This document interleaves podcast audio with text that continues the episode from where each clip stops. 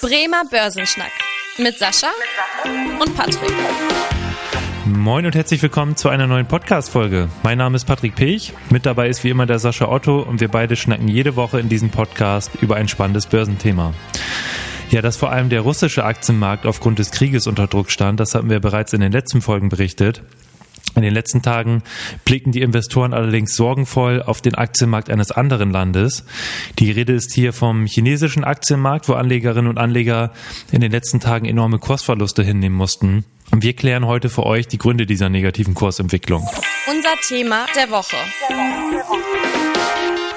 Ja, Gründe für die Kursverluste bei chinesischen Aktien. Da muss man ja sagen, da ging es die letzten Tage wirklich heiß her. Also einfach mal so ein paar Aktien im Überblick, beispielsweise Tencent, 20 Prozent Kursverlust jetzt seit Freitag bis einschließlich Dienstag, den 15. Äh, Alibaba 13 Prozent Kursverlust, bei Du 23 Prozent. und auch der Hang Seng, wo ja die 50 größten Unternehmen an der Hongkonger Börse gelistet sind, hat jetzt zum Beispiel auch seit Februar 2021 rund 40 Prozent Kursverlust hinnehmen müssen. Da sieht man wirklich, dass gerade im asiatischen Aktienmarkt da nicht so gut gelaufen ist.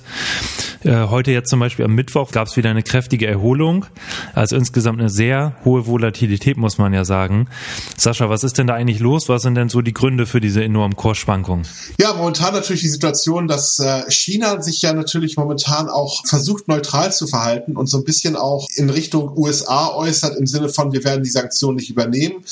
Äh, die USA natürlich auch sehr offen in Richtung China droht. Sollten die Chinesen Russland unterstützen, ähm, sollten da Sanktionen um, umgangen werden, wird das China auch treffen. Also das hat die Investoren natürlich äh, verschreckt.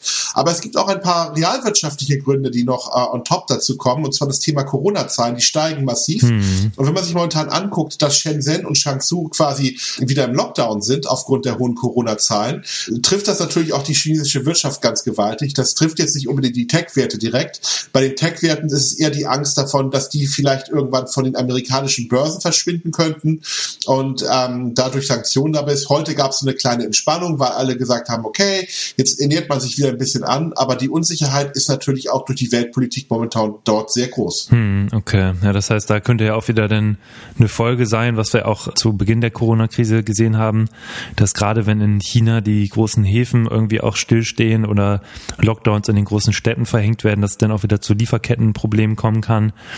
Ähm, da ist ja sicherlich auch nochmal eine Sorge. Äh, und was wir auch gesehen haben, das hast du ja schon, schon angesprochen, dass gerade auch so ein bisschen ja so ein Struggle da ist mit der US-Börsenaufsicht, dass die jetzt auch einige ähm, chinesische Unternehmen aufforderte, da Prüfungsberichte vorzulegen und da halt auch immer noch so ein Konflikt ist, äh, inwieweit es den chinesischen Unternehmen jetzt erlaubt ist, überhaupt diese Berichte auszuhändigen. Da gibt es sicherlich auch nochmal in den nächsten Wochen weitere Konflikte, die da kommen könnten. Ja, allgemein muss man ja sagen, ist China auch ein enorm wichtiger äh, Markt für die, für die Weltwirtschaft. Was wir aber gesehen haben, ist, dass zumindest, und das war jetzt auch sicherlich für andere Aktienmärkte erfreulich, dass es eine Beruhigung am Ölmarkt gab. Wie kam das denn jetzt zustande? Ja gut, ich meine, ganz viel am Ölmarkt findet ja über die sogenannten Terminmärkte statt. Da ist natürlich in den letzten Tagen unglaublich viel spekuliert worden. Also gerade natürlich mit der Diskussion um jetzt gegebenenfalls Sanktionen gegen Russland, auch was den Ölmarkt betrifft. Die Amerikaner haben die ja schon beschlossen. Und man hatte ja so ein bisschen darauf spekuliert, dass die Europäer auch folgen könnten, dass vielleicht auch Deutschland kein russisches Öl mehr importieren könnte. Und das hat natürlich dazu geführt, dass viele Spekulanten auf diesen Zug aufgesprungen sind. So mit etwas ähm, zumindest leichteren Tönen im Sinne der Verhandlungen, dass das jetzt irgendwie da vorne geht und natürlich auch mit so ein bisschen in die Richtung, dass klar gesagt wird, auch von Deutschland aus, wir werden weiter Öl aus Russland importieren, hat sich das natürlich ein Stück weit auch beruhigt an den Märkten. Jetzt erstmal so, dass der Ölpreis auch wieder unter die 100 Dollar gefallen ist. Das ist aber momentan tatsächlich eine ganz, ganz große Zockerei und ich sag mal, jede Nachricht im Sinne von, das Ganze wird wieder angespannter, wird die Ölpreise nach oben treiben. Jede Nachricht im Sinne von, von Verhandlungen sind dort oder ähm, es könnte gegebenenfalls eine Einigung geben oder sogar ähm, Signale, dass Sanktionen gelockert werden könnten. Solche Thematiken würden dazu führen, dass der Ölpreis natürlich dann wieder unter Druck kommen wird. Mhm. Also, weil es gibt ja genug Öl, das ist ja nicht das Problem. Wir haben ja momentan nicht die Situation, dass der Engpass äh, da wäre. Die Frage ist bloß, ob wir das Öl natürlich von Russland, die ein wichtiger momentan Lieferant sind von Deutschland, abnehmen wollen oder nicht. So, und wenn wir es nicht abnehmen wollen, dann haben wir ja eine Verknappung im Sinne von, dass dort äh, wir Öl, was ja eigentlich dort dort es nicht kaufen. Und äh, da müssen andere Wege gefunden werden. Und äh, klar wird die OPEC da auch einstimmen. Momentan ist es aber ein ganz klarer Zockermarkt. Anders kann man das nicht hm, sagen. Okay, ja, heftig, was da auch an Kursschwankungen immer vorliegen. Also äh, das ist schon extrem. Und ja, der Ölpreis hat ja auch enormen Einfluss auf die Inflationsrate, also auf die Verbraucherpreise. Da äh, möchte ich auch gerne nochmal den Blick in die USA richten. Da haben wir jetzt auch im Februar gesehen, dass da die Verbraucherpreise um 7,9 Prozent im Vergleich zum Vorjahr angestiegen sind. Also die höchste Rate seit 1982. Und auch da sieht man wieder, dass die Preistreiber vor allem halt die Energiepreise sind die äh, noch deutlich überproportional da zulegten und zwar um über 25 Prozent. Also das ist schon schon heftig und äh, hat natürlich auch enorme Auswirkungen auf die Aktienmärkte, weil die Inflation ja auch in irgendeiner Weise die Geldpolitik mitbestimmt. Jetzt berichten wir hier quasi heute ja kurz vor der ähm, äh, Sitzung der amerikanischen Notenbank. Sascha, magst du denn da mal einen Ausblick geben, was was werden die Amerikaner heute Abend sagen? Was was ähm, kommt da in Richtung Geldpolitik?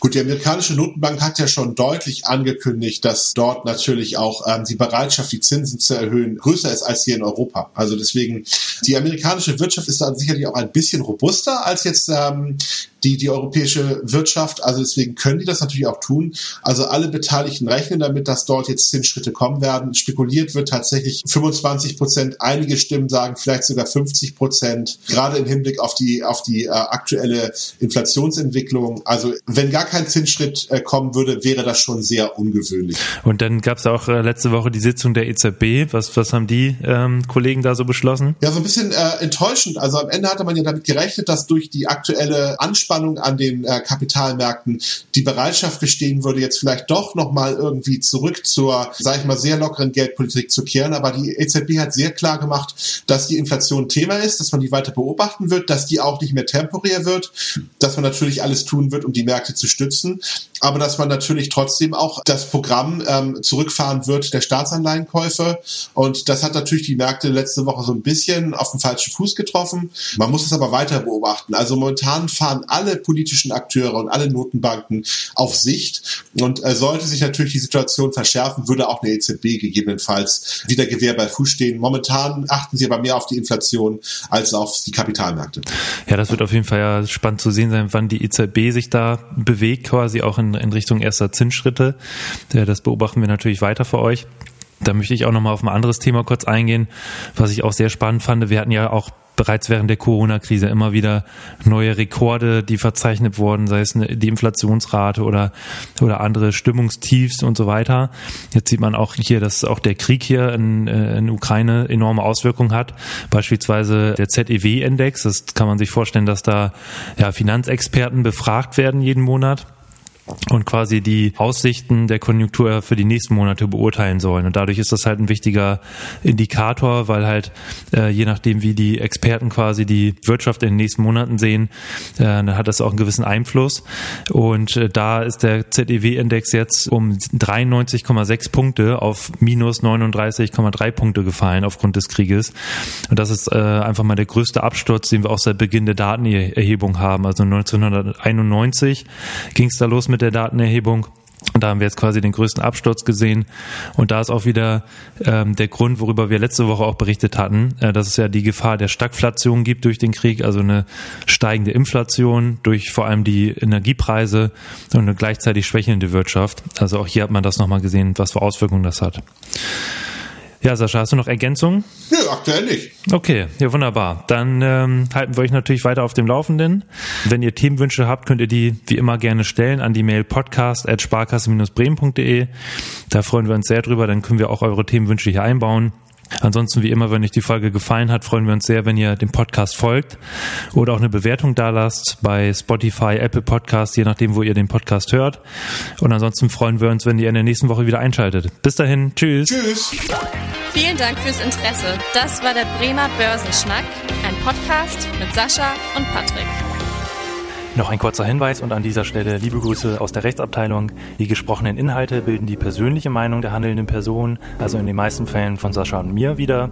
Sie stellen also keine Handlungsempfehlung zum Erwerb oder zur Veräußerung der genannten Wertpapiere oder anderer Finanzinstrumente der genannten Emittenten dar. Bei Fragen wende dich gerne an deinen Berater.